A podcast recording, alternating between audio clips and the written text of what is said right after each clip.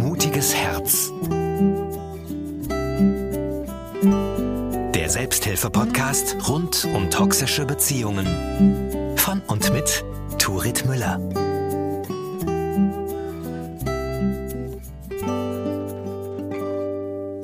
Moin und herzlich willkommen zu einer neuen Folge von Mutiges Herz.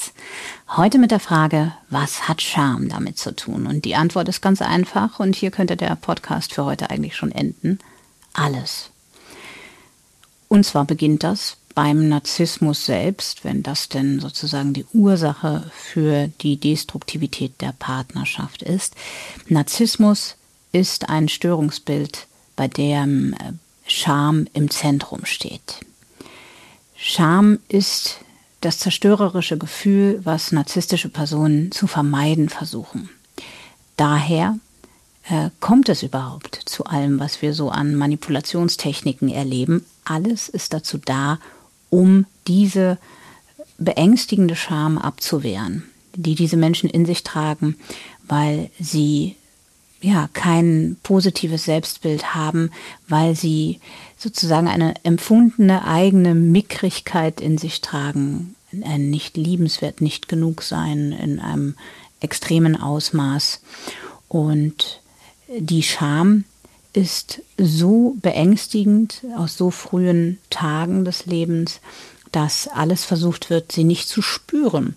Und äh, wenn wir uns das mal vor Augen führen, wie das aussehen kann, dann ähm, äußern wir vielleicht Feedback, versuchen unser Bedürfnis in den Kontakt zu bringen. Und dann gibt es einen Wutausbruch oder dann werden wir angeschwingen über Wochen. Oder ähm, dann wird auf uns projiziert, äh, was, was wir alles für äh, fehlerhafte Eigenschaften haben und wo ist die Scham hinterher? Genau bei uns. Und das heißt, sie wird veräußert ähm, und wir bekommen sie ab. Und das endet dann in Selbstgaslighting, dass wir uns hinterfragen, bin ich wirklich so äh, wenig liebenswert, so wenig attraktiv, so wenig intelligent, was auch immer es ist, das du zu hören bekommen hast. Ähm, wie man mir sagt oder wie man mir suggeriert, nicht immer wird das ja auch ausgesprochen. Und ähm, wir fühlen uns selber klein und wenig liebenswert. Und das kann schon auch etwas sein, was uns in der Partnerschaft hält, weil wir denken, oh, naja, wer wird mich lieben, so wie ich bin, ja, dann bleibe ich doch lieber hier, lieber der Spatz in der Hand. Und ähm, ein weiterer Aspekt von Scham ist dieser Moment, wenn uns klar wird, dass das, was hier passiert, in irgendeiner Form missbräuchlich oder ungesund ist oder dass die Ehe kaputt geht. Ähm, all das sind ja Momente, wo wir vielleicht uns schämen, dass uns das passiert, denken, Mensch, das hätte ich niemals erwartet, dass ich mal in so eine Lage komme. Ich bin doch ein starker Mensch. Wie kann das sein, dass ich sowas erlebe? Hätte ich das nicht verhindern müssen? Hätte ich das nicht merken müssen? Und ähm, wo auch ja ein Stigma anhaftet an solchen Etiketten.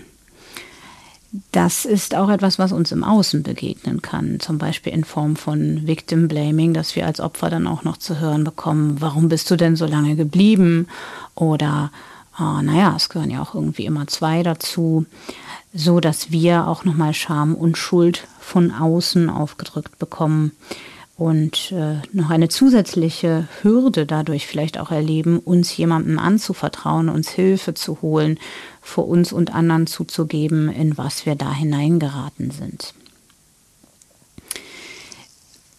Diese ganze Schamthematik nochmal so heftig zu erleben im Prozess einer Trennung und ja, selbst der Widerstand damit an andere Menschen ranzutreten, denen wir vertrauen können, uns zu öffnen, das kann auch eine Chance sein. Denn gerade wenn du zum Beispiel aus einem narzisstischen Elternhaus kommst, was dir jetzt vielleicht klar wird, wo du dich mit dem Thema auseinandersetzt, weißt du, dass du vielleicht eine Schamthematik auch schon von zu Hause aus mit dabei hast, wie auch immer die aussieht. Ne? Das kann ja ganz unterschiedlich sein, dass es so ist, dass du im Leben nie richtig Ziele verfolgt hast, weil es hätte das Risiko in sich geborgen zu scheitern. Oder es sieht genau andersrum aus. Du ähm, hast beruflich viel Erfolg, siehst top aus, ähm, bist beliebt, ähm, auch das ist ein Weg oder kann ein Weg sein, mit Scham umzugehen, dass wir über perfekte Fassade, über Leistung versuchen, Fehler zu vermeiden, die kritische Stimme in uns zu vermeiden, uns äh, ja versuchen wertvoll zu fühlen. Und dann haben wir vielleicht, wenn wir das von zu Hause kennen, auch schon vor sehr langer Zeit und nicht erst seit unserer verkrachten Beziehung gelernt, dass es keine gute Idee ist, mit unserem ganzen Ich in Kontakt zu gehen, sondern nur mit seinen glanzvollen Seiten. Und wir haben vielleicht gar nicht so richtig gelernt, unsere Verletzlichkeit und die Seiten, auf die wir nicht so stolz sind, zu zeigen.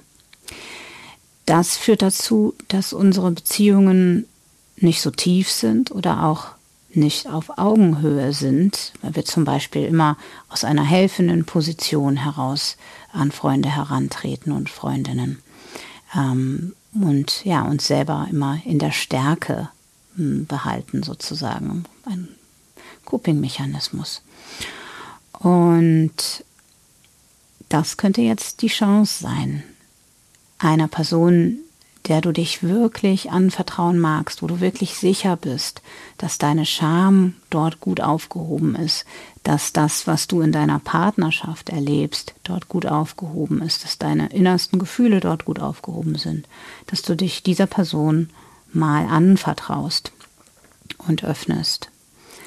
Das kann dich sehr stützen und ähm, stärken in dieser schwierigen Situation, in der du bist und dir auch helfen, ähm, ja, entschämt zu werden, weil dir dein Gegenüber auch spiegeln dürfte, äh, dass es nicht deine Schuld ist, was du erlebst, dass es keinen äußeren Grund gibt, sich dafür zu schämen, was dir passiert. Im Gegenteil, dass ein anderer Mensch sich schämen sollte, dir so etwas anzutun, so wenig Verantwortung zu übernehmen, dir so sehr weh zu tun. Und es könnte sein, dass du auf diesem Weg auch etwas lernst, was dir gefehlt hat, ohne dass du es vielleicht gemerkt hast, dass du nämlich plötzlich dich in den anderen Menschen näher fühlen kannst als jemals zuvor, weil du dich vollständiger in die Beziehung einbringen kannst, alle Seiten von dir zeigen kannst. Und das ist eine wichtige Voraussetzung für die Augenhöhe, die du brauchst, um irgendwann, ist es wahrscheinlich gerade noch gar nicht dran, eine gesunde Partnerschaft finden und entwickeln und aufbauen zu können. Aber es kann sein, dass das erstmal gar nicht so leicht ist, sich anderen anzuvertrauen in der Situation, in der wir sind, im vollen Umfang wirklich zu erzählen, was passiert. Und wenn du diesen inneren Hubbel spürst und es nicht so leicht ist, darüber zu gehen, nimm den auch ernst. Ja, das ist ja eine Stimme, gerade wenn das seit der Kindheit vielleicht ist, die hm, dich beschützen wollte, die vielleicht wusste, im Elternhaus ist es nicht sicher zu erzählen, wie es dir geht. Ähm, das geht nach hinten los. Und ähm, diese Stimme hatte ihre Berechtigung. Und nun ist es vielleicht so, dass die Lösung von damals zum Problem von heute geworden ist. Und dass die dir eigentlich im Weg steht, die Scham zu erzählen, was du erlebst, dir im Weg steht, dabei dich auszudrücken, dir selbst über dich klar zu werden, dir Hilfe zu holen. Dich wirklich ganz auf Menschen einzulassen. Und vielleicht nimmst du einfach mal diesen Impuls mit, dieser Stimme ein wenig Raum zu geben, die das verhindern möchte, dass du in den Kontakt gehst. Diese Stimme, die sich schämt. Vielleicht möchte sie einen Brief schreiben und erzählen, warum es ihr unsicher vorkommt, sich anzuvertrauen. Erst wenn du ihr grünes Licht hast und sie vielleicht ja beruhigen konntest, dass die Dinge, die sie befürchtet, nicht eintreten werden, dass du auf sie aufpassen wirst, dass du dich mit ihr niemandem zeigen wirst, ähm, der nicht sicher ist, wird sie vielleicht mitziehen und zulassen, dass du in ein tiefes Gespräch über deine Situation kommst mit einem Menschen deines Vertrauens. Das wünsche ich dir von Herzen denn das kann eine große Unterstützung sein und ja, der Aufbau von Beziehungen, die dich wirklich nähren. Und vor allen Dingen einer Stärkung der Beziehung zu dir selbst. Mehr Anregungen zu diesem Thema findest du unten in den Show Notes und vielleicht hast du auch Lust, mein Hörbuch Verdeckter Narzissmus in Beziehungen zu hören, wenn du mir eine Mail schreibst mit dem Titel oder der Nummer dieser Podcast-Folge, dann nimmst du automatisch teil an der Verlosung. Pro Folge verlose ich ein Hörbuch. Außerdem hast du die Möglichkeit mit dem Rabattcode unten aus den Show Notes 20% Rabatt für meinen Online-Kurs beim nächsten Mal Liebe zu bekommen.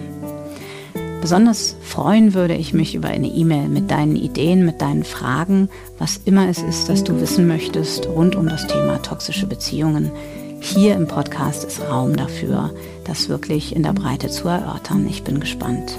Und bis wir uns wieder hören, wünsche ich dir einfach im besten Sinne Unverschämtheit. Und bis du dahin kommst, umarme deine Scham und ich schicke dir ein verständnisvolles Ich auch. Ich kenne das.